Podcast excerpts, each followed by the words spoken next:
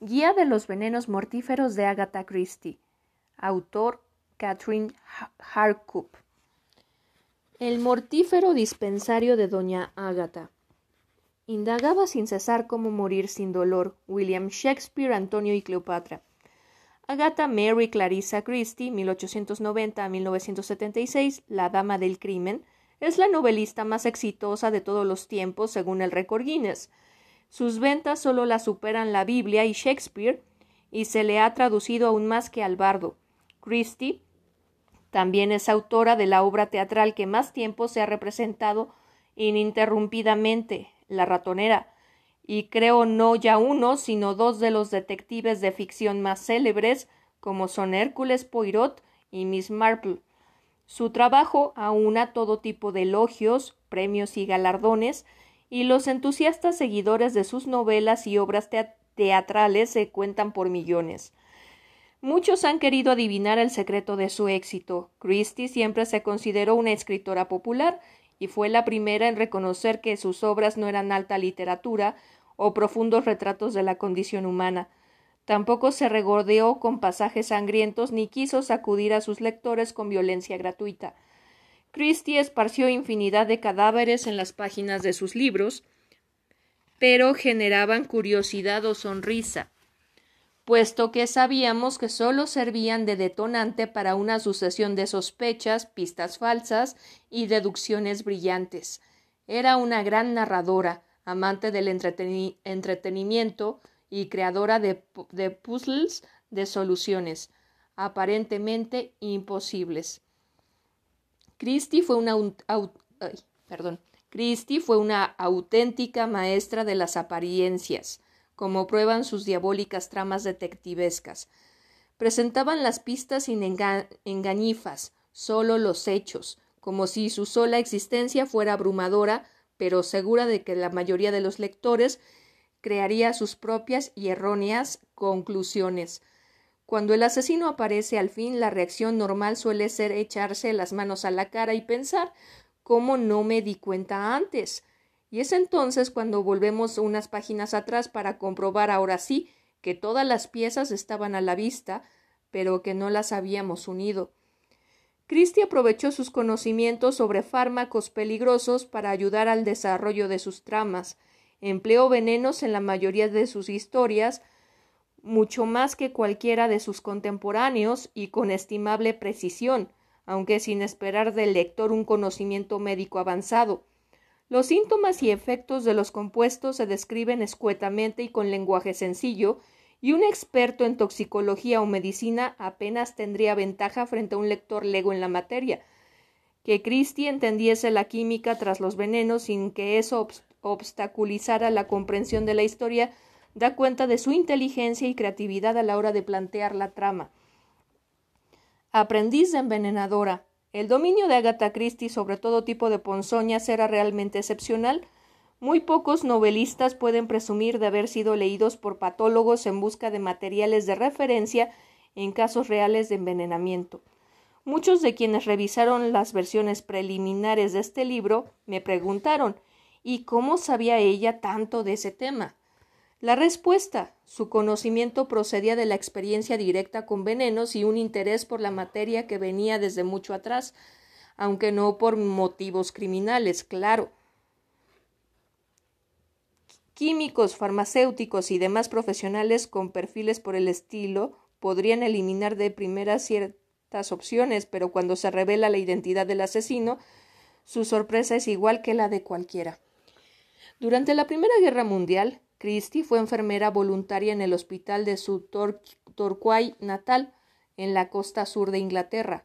Le gustaba su trabajo, pero cuando se abrió un nuevo dispensario en el hospital, le propusieron trabajar allí. Ese nuevo empleo requería mayor formación y Christie debía aprobar unos exámenes para poder entrar como ayudante de farmacia, lo que consiguió en 1917. Por entonces, y aún durante mucho tiempo, las recetas médicas se hacían a mano en una farmacia o en un dispensario del hospital. Los venenos y los fármacos peligrosos se medían y se comprobaban con sumo cuidado antes de entregarse para su uso. Los ingredientes inocuos como colorantes o saborizantes se podían añadir según los gustos personales de cada cual. Como Christie explicó en su autobiografía, esto provocaba que muchos pacientes volvieran a la botica para quejarse de que su medicina no tenía buen aspecto o que no sabía cómo era habitual. Mientras el fármaco se hubiera administrado en la dosis correcta, todo iría bien, pero de cuando en cuando se cometían errores. Cuando se preparaban las oposiciones para la Apothecaries Hall, Christie recibió la ayuda de sus compañeros del dispensario, ya fuera para cuestiones prácticas o teóricas de química y farmacia. Además de su trabajo en el hospital y del aprendizaje que allí recibía, Agatha contrató un tutor personal, un tal Mr. P, que regentaba, regentaba una farmacia en Torquay. Un día, Mr. P le enseñó a hacer supositorios, una tarea complicada que necesitaba de cierta habilidad. Derritió mantequilla de coco y añadió el fármaco. Le mostró el momento adecuado para sacar los supositorios del molde, envolverlos y etiquetarlos de manera profesional. La disolución era, de un 1%. Sin embargo, Christie creía que el farmacéutico se había equivocado y que había disuelto la dosis al 10%, diez veces más de lo necesario, lo que los convertía en potencialmente peligrosos. A escondidas, hizo los cálculos necesarios que certificaban el error de su jefe. Christie no se atrevió a afiarle tal fallo pero asustada por las posibles consecuencias de administrar dicha medicina, fingió tropezar y lanzó los supositorios por los aires al suelo y luego los pisó. Tras disculparse vehementemente y limpiar aquel desbarajuste, se hizo un nuevo lote, pero en esta ocasión con la disolución adecuada. Mr. P equivocó sus cálculos con el sistema métrico en una época en la que el sistema imperial prevalecía en Gran Bretaña, Agatha Christie no confiaba en el sistema métrico porque, como afirmaba el peligro, eh, el peligro es que si te equivocas, te equivocas por diez. En efecto, así era. Al poner la coma de decimales en la posición incorrecta, Mr. P cometió un severo error de cálculo. La mayoría de los farmacéuticos de la época manejaban mucho mejor el sistema tradicional de las boticas que medía los fármacos en unidades llamadas granos. El descuido de Mr. P no fue lo único que preocupó a Christie. Un día, el farmacéutico sacó de su bolsillo un bulto marrón y le preguntó qué creía que podía ser. Christie se quedó perpleja, pero Mr. P le explicó que era un trozo de curare, un veneno empleado por los cazadores en Sudamérica en las puntas de sus flechas. El curare es un compuesto totalmente inocuo si se ingiere, pero mortal en caso de inyectarse directamente en sangre, Mr. P le contó que por qué le contó por qué lo llevaba consigo. Me hace sentir poderoso. Casi cincuenta años después, Christie resucitó al turbio Mr. P como el farmacéutico del misterioso del de El misterio de Palrow Horse. Hacia 1917, Christie ya había escrito varios poemas y cuentos, algunos de los cuales se publicaron, y entonces, tras leer El misterio del cuarto amarillo de Gaston Leroux, Christie pensó que estaría bien crear su propia novela de detectives y le comentó la idea a su hermana Madge. Pero esta, una escritora más reconocida que su, hermana, que su hermana por entonces, le dio pocas esperanzas e incluso apostó que no sería capaz de hacerlo.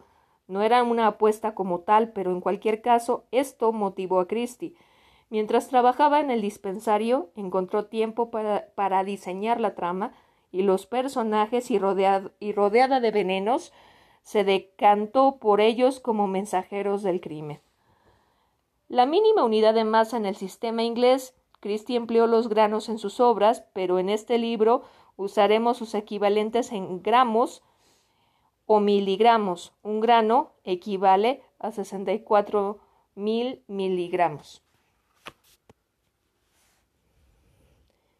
A 64, perdón a 64 miligramos. Esta primera novela fue el misterioso caso de Styles, donde Christie dejó patente su gran manejo de la extricnina. Sin embargo, tuvo que esperar unos cuantos años y llamar a la puerta de varias editoriales antes de que el libro se publicase en 1920. Poco después, Christie recibió su crítica más querida, un artículo del Pharmaceutical Journal, esta novela posee el muy extraño mérito de haberse escrito correctamente, afirmaba el crítico. Creía que el autor había estudiado farmacia o que al menos había acudido a un experto.